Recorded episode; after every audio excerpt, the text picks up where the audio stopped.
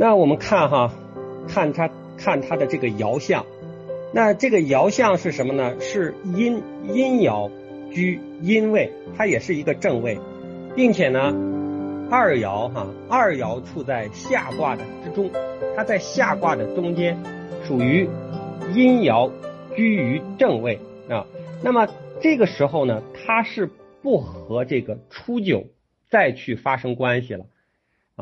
它是要往上走的，呃，就像什么呢？就像就像我们我们这个呃，孔子他说过哈，他说主忠信，勿有勿有不如己者啊。这个勿有不如己者，就是不要主动的和不如自己的人打交道啊。这在在《论语》里，它是这样的一个意思。那么我们看这个九六二哈，六二它也是一个，它虽然是一个阴阳，但是它处的位置很正。所以它不和下面的阴下面的这个阳爻发生关系，它而它是要干什么呢？它要和呃和这个九五发生发生关系。那么它和五之间是一种硬的关系啊，就是那个应用题的那个硬，它是一种硬的关系。至于说硬的关系是什么，大家可以在网上稍微查一下就知道哈，因为这些。很基础的东西，大家呃如果不明白的话，一查就知道。那它要和九五相应，就是志在外也啊，它不和内部的内部的事物发生关联，就是要往外走。但是呢，它往外走的时候，有有三爻和四爻进行阻隔啊，阴两个阴爻进行阻隔，那所以它叫。它叫那个粘如哈，粘如就是难行不进的样子，就是不好走，我也走不了，就是这样的一一种样子啊，怎么办呢？就像我们呃，我们骑着马看到前面一片沼泽地啊，你还不知道这个沼泽里这个沼泽地有多深啊，退又退不回去，你就骑着马骑在马上，在这在这个位置上转来转去，那这就是臀如粘如啊，那么一个样子。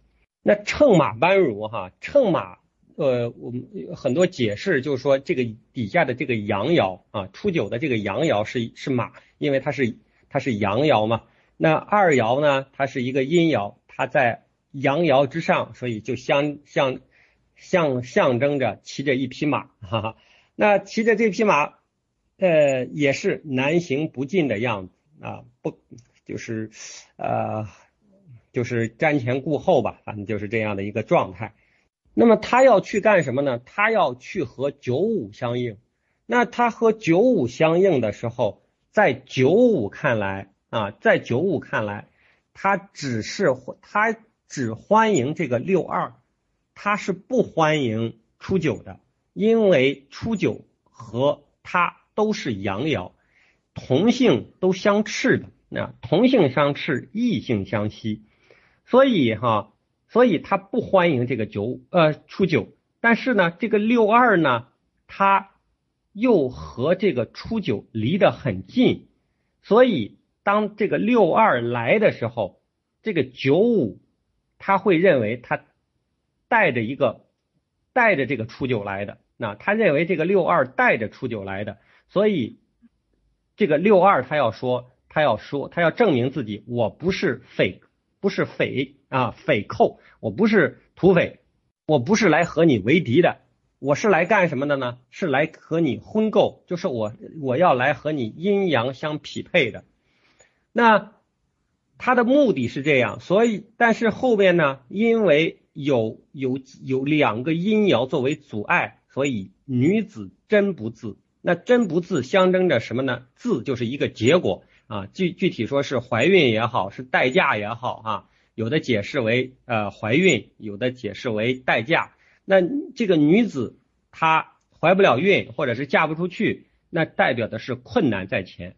但是她十年乃至时间长了，坚守住了，最后终于啊有了孩子也好，是获得了这么一个婚姻也好，那就是这样的一个呃六二就是这样的一个状态。所以，当我们占卜到这一爻的时候，我们就会啊知道啊，我们就就要知道困难啊，困难是暂时的，需要坚持，不能绝望，呃，坚持下去就会胜利。那那这就是一个呃这就是一个新的开始吧，啊，这就是一个新的开始。其实我们做事儿的时候，当我们开启一个新的征程的时候，我们很容易被旧的事物所羁绊这个大家如果做点事儿的时候都会知道哈。比如说我这做一个生意，我们要进行一个全新的生意，哎，这个时候那些旧的生意又来了，呃，你说那个旧的生意挣钱吗？他还挣点儿。你说他，你说他不挣钱啊？你说他不挣钱吧？他还挣点儿。你说他挣钱吧？还挣不多。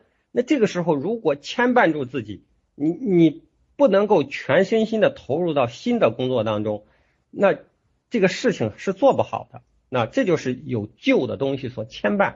那这个屯如瞻如，乘马般如，匪寇婚媾，女子真不自，十年乃自，其实也讲了这么一个道理，要和这个初九啊，和原来的那个呃事物进行一个决断。六三，记录无余，唯入于林中。君子己不如舍往吝。那这这个这个爻辞哈，它是一个。就跟一个故事一样哈，就是六三这一爻哈，记录无余，就是打打猎去了啊，打猎打猎碰到鹿了，那这个鹿呢，钻到森森林里，钻到这个呃丛林当中，钻到丛林当中，这个时候又没有向导，那这个时候就很危险，如果冒入林间，就会容易迷路，所以这个时候呃我们怎么办呢？君子己。君子要看准机会，你这个时候往前走，就要进入到森林里，有迷路的危险啊，迷路的危险，回不来了，出不来了。那这个时候，君子看到这样的状态，怎么样？不如舍，就是我不再去追了。如果再往前追，吝吝就是呃遗憾，就会有遗憾的事情发生。也就是说啊，呃，占卜的时候就是说坚持初心。啊，你坚持初心，不要被意外之财所迷惑。那这个和六二是不同的啊。那六二这个是要甩开旧的啊，是要甩开旧的，要勇往直前。那这个呢，就是这个六三呢，它是你别这山望着那山高，哈，呃，你看到一个你现在要做这件事了，在做这件事的过程中，你突然又发现一个新的项目。并且你认为新的项目比这个好，这就叫这山望着那山高，然后扔下手头的这个项目，又去找那个项目去了。那这样的话就是不对的，那这就是贪欲所致。六四乘马班如求婚媾，往吉无不利。那到了六四这个位置哈，它也是一个呃下卦之初啊，上卦之初，就代表了有一定的成就了。到了这个位置上是有了一定的成就，那么占卜的时候呢，就是事业有成，要继续发展。那我一继继续发展，我们应该怎么办呢？啊，怎么样才能继续发展呢？就是求婚购。那么求婚购，我们可以理解为招贤纳士。你想让事业继续发展，一定要有人。那这个呃，大学里他讲哈，人聚财散，财散人聚啊。或者是人聚财散，财聚人散，它是这样的一个状态。那我们现在啊，要想事业继续发展，就要招贤纳士。那招贤纳士就对应着后面啊，往吉无不利，那一定会吉利的。那为什么会这样哈？因为六四它和初九是相应的啊，初九是相应的，而六四的身份是高的，六四它的这个位置上是上卦之下。它也代表的是丞相的位置哈，它是它的身份是很高的。那这个六四他主动的去与这个初九结交，就是乘马班如往那边走求婚媾，他是去求这个初九去了。所以所以所以小象他说往求而往名也，就是你主动的去招贤纳士，这是明智的选择。九五屯其高，小贞吉，大贞凶。那九五哈，九五到了一个君主的地位啊。那么呃，这个时候屯其高，代表的是呃有了一定的积蓄，在在这种在这种天地始交或者是刚柔始交的状态下啊，经过了一番的努力，终于有了一些积蓄，或者是有了一些成就。这叫屯其高。那这个时候怎么办呢？不要大兴土木啊，不要大兴土木，小真吉。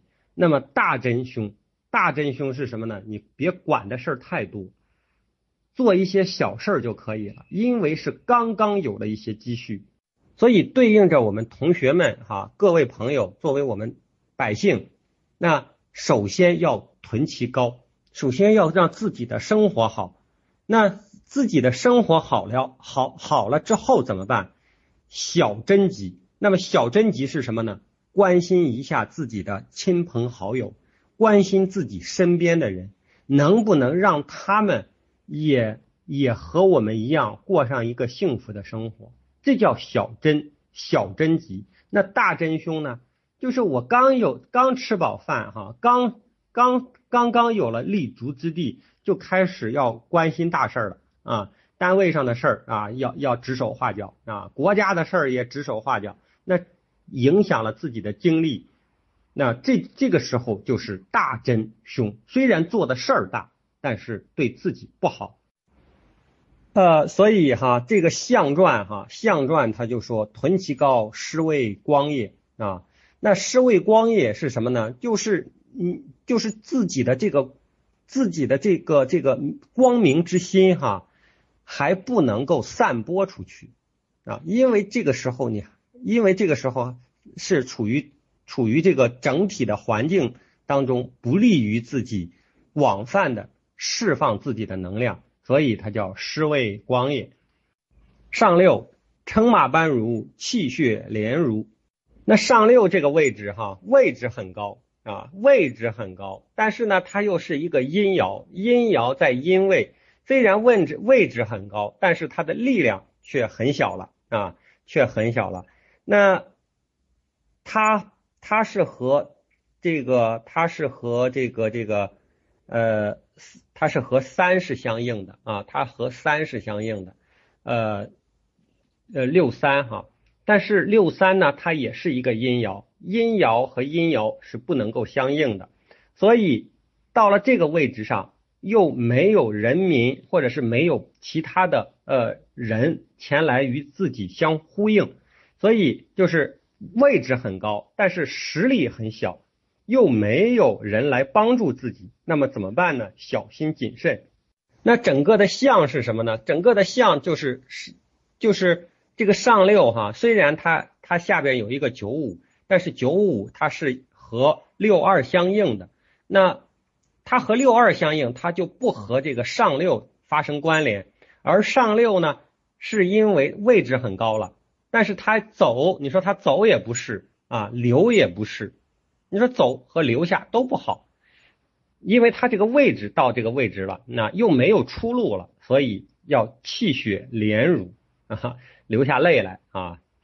那这样的一个状态，大家有没有在日常生活中碰到啊？就给大家举一个例子哈，前两天刚听到的，就是就是这个一个朋友哈，他的爱人在单位里是中层领导。那中层领导在他做这个领导的时候，在他管这个科室的时候，给给局里引进来一个项目啊，他们是教育，他们教育局给学校给某一个学校引来一个项目，并且这个项目呢得到了上级部门的赞许，但是呢，在上级部门前来验收这个项目的时候，他这个他这个局里的局领导一把手换了。啊，新上来的这个一把手呢，和他的关系不好，把他的位置调调调了。虽然虽然没撤职，但是调到别的部门去了。但是呢，上级又来验收这个项目，但是这个验收的这个项目现在就归到新的这个啊新的这个科室领导的手里。但是呢，这个这个项目又是他引进来的，所以还必须带着他来。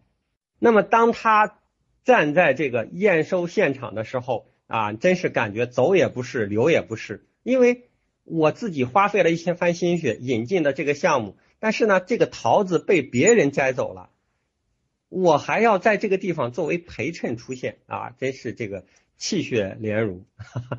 所以，我们当我们学完这个易经之后，哈，学完易经的卦爻辞之后，哈，然后再根据这个象，根据这个象的所展现出来的那个内容和我们身边的这些事儿遇到的这个事儿关联一下，会让我们对卦爻辞以及卦爻象记得更清楚，呃，更有深刻的认识。